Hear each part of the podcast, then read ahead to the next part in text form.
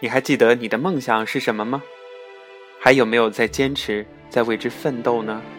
这些年来，改变了多少？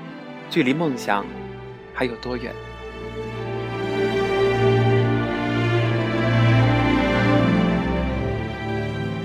亲爱的听众朋友们，欢迎收听荔枝 FM 八五零幺三《流年在路上》。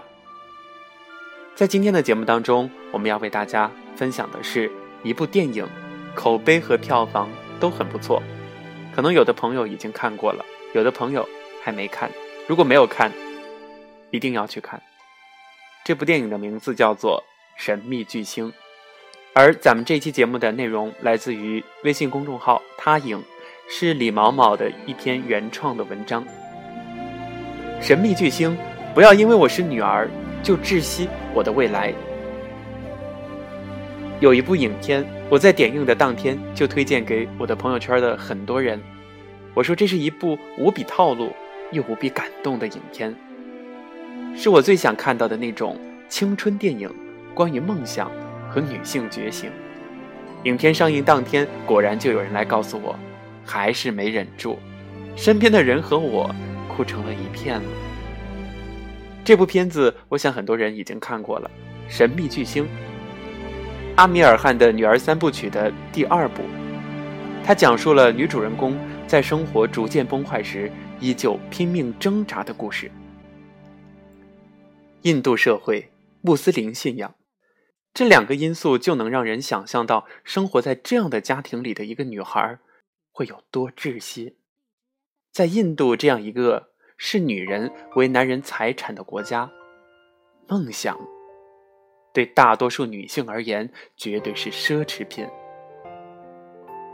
这部电影的女主是一个才华会像汽水里的泡泡往外冒的视频红人，然而，她的爸爸得知此事时，不仅愤怒地对她妈妈实施家暴，还强迫女儿把电脑丢下楼。她从出生那一刻起，就不被父亲所喜欢。一过十五岁，就给他安排了一个同样是穆斯林信仰的未来老公。而女主的妈妈则一出场就带着悲情色彩，戴着大墨镜来火车站接女儿，却怎么也掩盖不住脸颊的淤青，还要无力的解释说是跌倒被撞伤的。身为母亲，她是大多数。传统印度女性的典型代表，没有受过什么教育，出嫁后一心相夫教子，操持家务，每天围着三池灶台打转。温柔善良似乎成了逆来顺受的代名词。她常年遭遇丈夫家暴，因为忘记烧水就被打断了手。虽然这个丈夫是一个有着体面工作和学历的工程师。但是他拥有对妻女的控制权。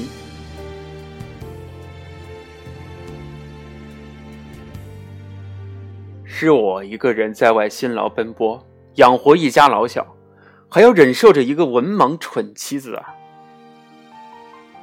在他的世界里，女儿和妻子都是他的附属品。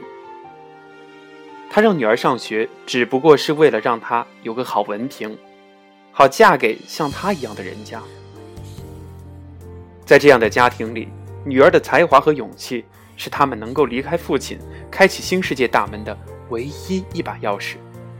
因为这把钥匙，帮助一直隐忍的母亲完成了自我觉醒。当妈妈看到父亲在机场企图丢掉女儿的吉他的时候，妈妈终于反抗了。她最终发现，如果女儿在这样的……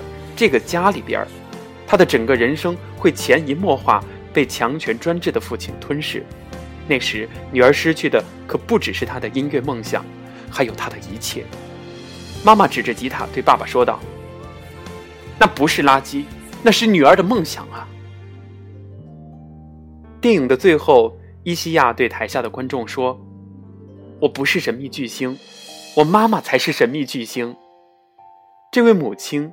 是伊西亚追逐梦想背后的神秘巨星。妈妈一直忍受着印度男权社会的高压，戴着脚镣跳舞，为女儿的自由争取最大的空间。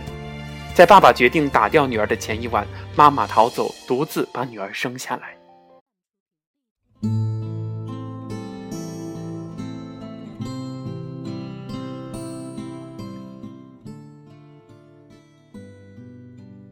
女儿六岁的时候，妈妈偷偷拿了爸爸的钱，给女儿买了一把吉他。而就因为女儿一次成绩不理想，爸爸凶狠的把琴弦全部都剪断，并且让女儿从此远离吉他。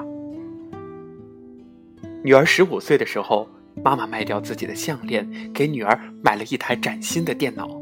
女儿用电脑上传视频，结果在网上大火。朝着自己的梦想、音乐梦想靠近了一步。妈妈在电影中一开始不敢和父亲离婚，不敢抗拒这个社会带给自己的命运。虽然她努力生下女儿，却放弃了对自己人生命运的抵抗，强调女儿和自己要接受命运。但是，她是给女儿种下音乐梦想的那个人。是给女儿遗传了音乐天赋的那个人，更是把吉他交到女儿手上的那个人。最重要的是，是他提出让女儿蒙上黑袍去唱歌的那个人。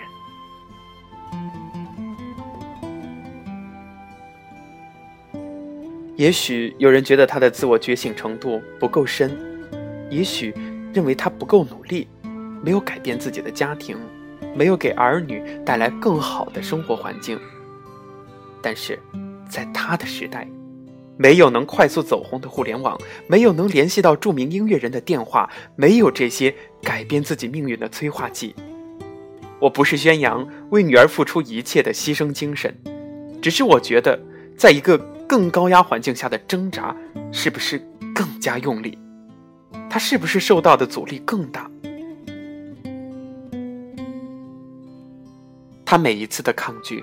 都是在扯着自己的头发往上跳，但即便是这样，他的脸上依然挂着笑，他的心中依然带着爱，而这种爱避免了他的子女复制成为下一个他的丈夫。在这个家庭里，女儿虽然最想逃离父亲，但是她有一些地方真的很像她的父亲，在一个动辄用暴力解决的家庭里。女儿继承了父亲糟糕情绪的反应模式和强制命令式的沟通口吻。爸爸可以因为饭菜没有放盐就大发脾气，情绪控制能力糟糕至极，会强行要求女儿按照他的计划好的人生轨迹，不允许有偏差，交流里没有沟通。而在这样的家庭里成长的女儿，沾惹上暴力的性格，因为制作人没有接电话。他就对小迷弟发脾气，羞辱小男孩的关心为太粘人，来达到发泄因为父母的不痛快。逃课去孟买，看到学校后门锁了，不知道该怎么办，马上就焦虑躁郁。看到弟弟偷用他的胶带，就对弟弟大发雷霆。和妈妈说话，也是没有商量，上来就用下命令的口吻来告诉妈妈，要求他离婚。妈妈问：“你有问过我想离婚吗？”这个答案让他不痛快，就夺门而出，把书包往栏杆上使劲的砸。这种碰到一点不顺心就情绪上头，而不去思考替代办法的行为模式，让身边的人受伤而不自知。更严重的说，遇到不顺心的事情发火，对自己或物体或别人发泄，后悔向别人道歉，被原谅。其实和家暴的逻辑是一样的，幸好。这部电影给女主安排了一群对她温柔以待的人。看到粘得歪歪扭扭的笔记本，她才意识到弟弟那天为什么拿走的胶带。弟弟教会她如何默默的关心一个人。从姑奶奶那里知道，母亲当年也不愿放弃她，十月怀胎就靠她自己，用强大的毅力把她生了下来。那时他才意识到，他对母亲的判断是多么的武断和自私。只有当他心理上彻底的脱离了爸爸的阴影，放弃了爸爸那套糟糕的生活方式，他才能够成为一个能够爱自己也能够爱别人的人。只有成为自信沉稳而后爱人的人，才有足够强大的自信，能够绵绵不断的前进。电影里有一首歌感染了全场观众的心，歌词有这样几句：“我是明月，还是阴影？我是善良，还是暴烈？我该敞开心扉，还是心碎沉沦？我该热情以待，还是沉默不语？我是何人？我能依靠谁而哭泣？”谁能为我指明方向？如果说女儿的勇气和才华点燃了母亲自由的火苗，那母亲给女儿的世界带去的，则是心灵的安抚和找到前进方向的精神动力。虽然这个片子充分调动了我们的情绪，但是不得不说，这个片子的确虚浮于真实之上，在女儿成功道路上设置了大量开挂的情节。尽管女儿的天籁之声的确让人惊艳，但是这种毫无努力因素的天赋式的逻辑颇为缺乏说服力。最后还用一个圆满的结局给出一个胜利的错觉，但只要稍微了解一下印度的人都知道，这种胜利在印度注定是一个孤单的案例，不可能所有人都能够拥有女主那样的才华和幸运的走红。而电影中的母亲是有真实原型的。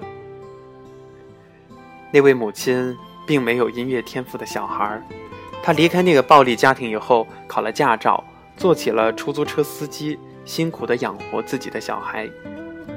印度可以飞饼，但是绝对不会让男女平权这样会触动社会根基的思潮从天而降。但就是因为这样，主创们背后的用心才是值得被尊重的。因为在这样一个几乎铁板一块的社会，说真话的人往往。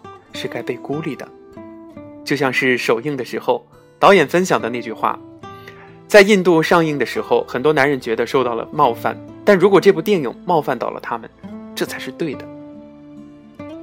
尽管电影替代不了社会组织的核心职能，三观要正，也很容易变成打击异样的狼牙棒，但是这部电影让名字含义是女人的女主角，当着所有人的面扔掉了黑袍和面纱。如同把所有人都知道存在但视而不见的高墙推倒，《肖申克救赎》里说这些墙很有趣儿。刚入狱的时候，你痛恨周围的高墙，慢慢的，你习惯了生活在其中，最终你会发现自己不得不依靠它而存在。《神秘巨星》里的墙不是女主一个人打破的，现实中也不是任何一个人就能够打破那堵墙。这样的电影。他是希望能够让人看到这堵墙的存在，只有先看到它，才有可能迎来改变，才有可能让每一个人看到更大的世界。他给我们看到一个女人的找寻自我的珍贵和不易。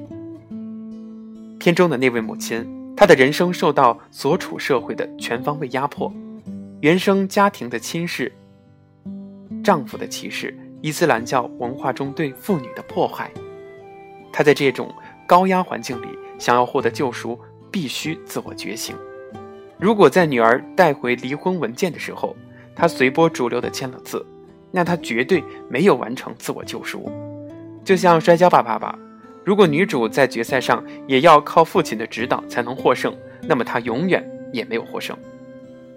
摆在妈妈面前的最后的那堵墙，不是家暴的父亲，或者是离婚后的生活。而是从幼年开始就植入的枷锁，他否认自己，束缚自己，不敢相信自己的精神枷锁、文化枷锁。